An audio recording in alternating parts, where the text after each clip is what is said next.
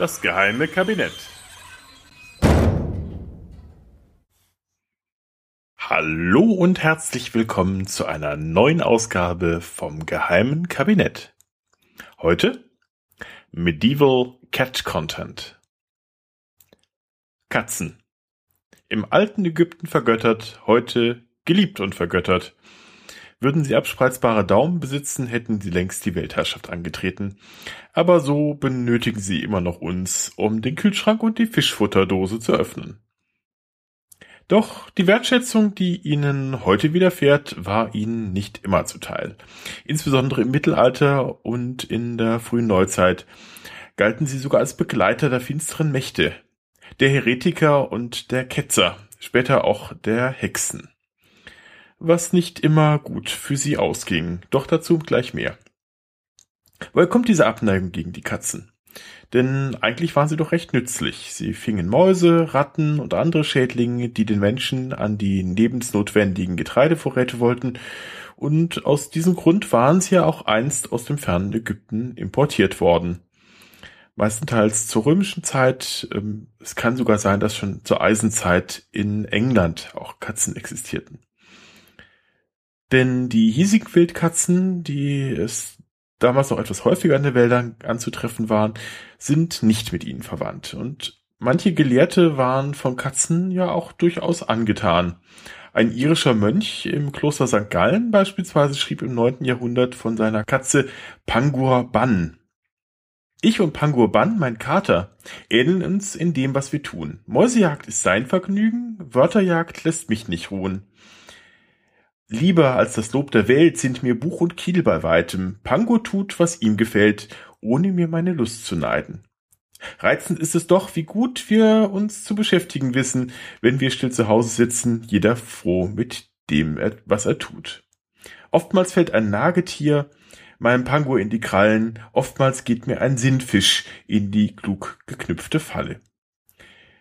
Fest hält er die Wand im Blick, listig, lüstern, schlau und scharf, an des Wissens Wand sein Glück mein kleiner Geist versuch sich darf. Schießt ein Mäuschen aus dem Loch, oh, wie froh ist Pangur doch. Oh, wie froh ist mir zumut, mach ich meine Sache gut. Also gehen un Ungemach ich und Pangur, mein Gevatter, jedem seinem Handwerk nach. Ich hab meins, seins hat der Kater. Langes Üben, Tag und Nacht hat zum Meister ihn gemacht. Ich schoff Wissen Schicht um Schicht, wand der Dunkelheit in Licht. Schön, ne? Das, wie gesagt, aus dem neunten Jahrhundert. Also die, der Reim ist natürlich jetzt eher durch die neuhochdeutsche ähm, Übersetzung. Andere Quellen berichten ebenfalls über ein sehr inniges Verhältnis zur Katze. So lässt die französische Königin Isabeau von Bayern Gemahlin Karls VI. sich eine, ihre Katze einiges kosten. 1406 findet sich beispielsweise eine Rechnung, ein Elle hellgrauen Stoffs, um eine Decke für die Katze der Königin anzufertigen, 16 Schillinge. Eine englische Weisung für Klausnerinnen aus dem 13. Jahrhundert schreibt vor, dass sich jede der Insassen des Klosters eine Katze halten dürfe, aber sie aufpassen sollten, dass sie ihr Herz nicht zu sehr an das Tier hängen. Doch äh, solche Meldungen sind eher die Ausnahme. In frühmittelalterlichen Buchsbüchern, Illustrationen, Chronikern und so fort hat die Katze eigentlich ein eher negatives Image. Sie gilt als unzähmbar, grausam, aggressiv, heuchlerisch, gefräßig und faul und wollüstig. Insbesondere seit dem 12. Jahrhundert wird sie immer mehr mit dem Teufel assoziiert. Um 1180 beschreibt beispielsweise der schottische Schriftsteller Walter Mapp wie in satanischen Messen der Teufel in Gestalt einer Katze erscheine. Demnach pflegten die Teufelsanbieter das Licht zu löschen und in der Dunkelheit nach dieser Katze zu tasten. Wenn sie sie gefunden hätten, würden sie diese unter dem Schwanz küssen. Unvorstellbare Orgien würden folgen. Auch die Heretiker hätten mit den Katzen zu tun, wollte beispielsweise ein gewisser Alanus ab Insulis erkannt haben, da sich die Namen Katze, lateinisch Catus, und Catera doch so ähnelten. Ja, mittelalterliche Logik. Auch würden diese ja Katzenidole anbeten. Denselben Vorwurf macht man übrigens auch den Templern, als man die wenigen Angehörigen des Ordens, die nicht dem europaweiten Massaker zum Opfer gefallen waren, zwischen 1308 und 1311 vor Gericht stellte. Katzen und Hexen wurden eigentlich erst recht spät einander zugeordnet. Im berühmt-berüchtigten Hexenhammer, dem Handbuch für alle Hexenjäger der frühen Neuzeit, erwähnt dessen Autor, der Dominikanermönch Heinrich Kramer, nur an einer Stelle von insgesamt 120 Folioseiten Hexen, die sich in Katzen verwandeln könnten. Viel häufiger würden sich diese offenbar in Wölfe, Pferde oder sogar Eseln umwandeln. Dennoch, der Katze war nicht zu trauen. Man musste sie im Zweifel loswerden, insbesondere wenn sie im Verdacht stand, Krankheiten, Seuchen oder gar anderes Unheil auszulösen.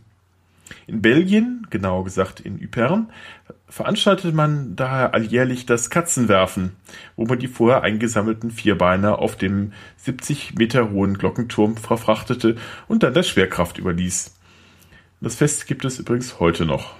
Glücklicherweise nimmt man seit 1817 nur noch Stoffkatzen. Im französischen Metz sperrte man die Katzen hingegen in Körbe, um sie anschließend anlässlich des Johannisfests den Flammen eines Scheiterhaufens zu übergeben. Vielleicht schon seit dem 14. Jahrhundert, sicher aber ab dem 16. Jahrhundert. Ähnlich verfuhr man in London bei den Krönungsfeierlichkeiten für Elisabeth I. 1559. Nur dass man den Körben auch noch das Konterfei des damals verhassten Papstes beigab. Als sich der Hexenwahn in Europa immer mehr breit machte, betraf dies auch immer mehr die Katzen, die quasi weg von den Ketzern und Heretikern hin zu den Hexen wanderten. Aber vor allem zu den weiblichen, denn es waren vor allem Frauen, die sich angeblich in Katzen verwandeln können sollten, wenn sich die männlichen Schwarzmagier in Wölfe verwandelten. Auch das Equipment war darauf abgestimmt. Waren es bei den Männern Gürtel, die diese Verwandlung herbeiführte, sollten die Frauen Zaubersalbe verwandt haben. Dazu gehört natürlich auch ein Zauberritual mit dem Aufsagen magischer Worte. Ein derartiger Zauberspruch ist von der 1662 in Schottland als Hexe angeklagten Isabel Gowdy überliefert, die im Rahmen ihres Prozesses gestand, sie hätte dafür folgende Worte benutzt. Ich kann sie ja rezitieren, ich bin ja ein Mann. Also, ich werde in eine Katze hineinschlüpfen, mit Jammern und Seufzen und einer kleinen schwarzen Kugel. Ich gehe in des Teufels Namen. Ach, obwohl ich wieder nach Hause komme. Für die Rückverwandlung sollte folgender Vers aufgesagt werden. Katze, Katze, Gott schickt dir eine kleine schwarze Kugel. Ich bin jetzt in einer Katze Gestalt, doch gleich werd ich haben Frauengestalt. Katze, Katze, Gott schicke dir eine kleine schwarze Kugel. Äh, an die zuhörenden Damen bitte nur aber auf eigene Gefahr ausprobieren. Ich will nachher keinen Katzenjammer hören, gell? Eine Verwandlung in eine Katze ist für eine Hexe übrigens auch nur neunmal möglich was vermutlich der Grund für die sprichwörtliche Annahme ist, eine Katze habe neun Leben. Verletzungen, die während der Verwandlung erlitten wurden, würden sich dann auch nach der Rückverwandlung zeigen, was man als Beweis für Zauberei werten konnte.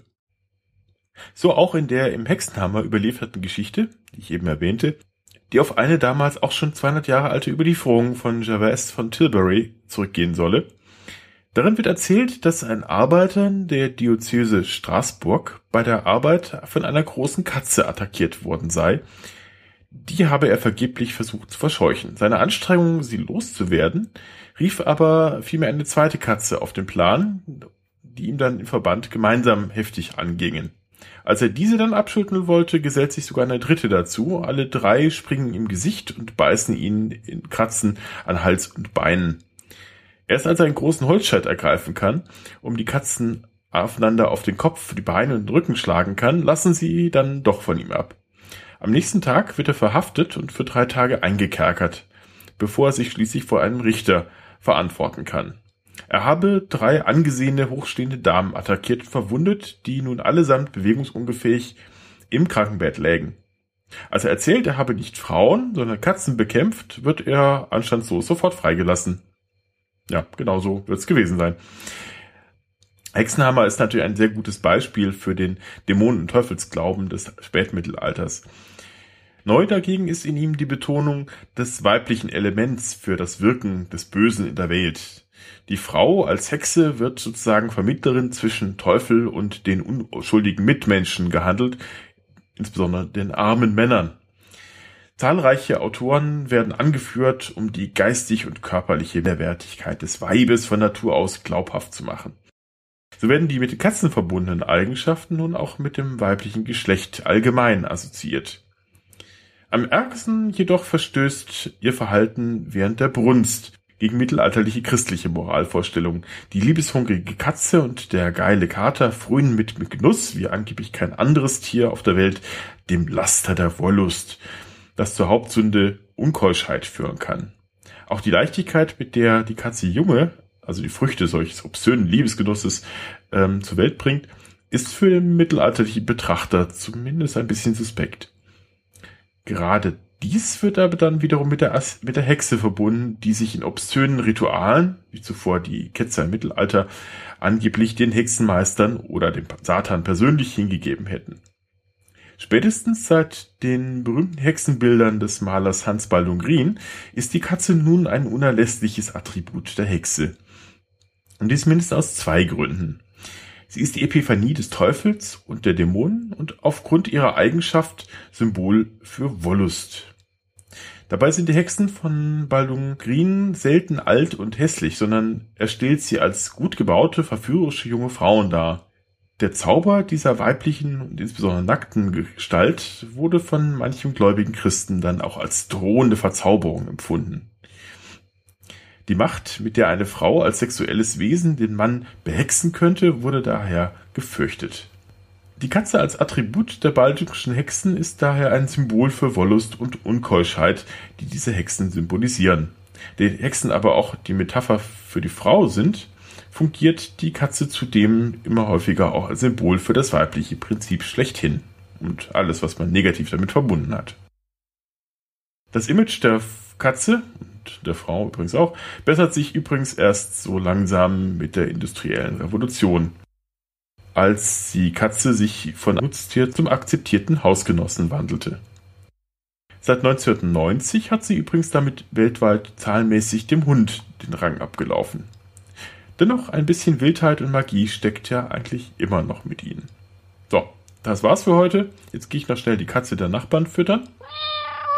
Moment mal. Katze, wie hast du denn die Kühlschranktür selbst aufbekommen? Und warum wetzt du jetzt die Krallen so? Äh, lass das. Nee, nein, Hilfe! Unsere Zeit ist.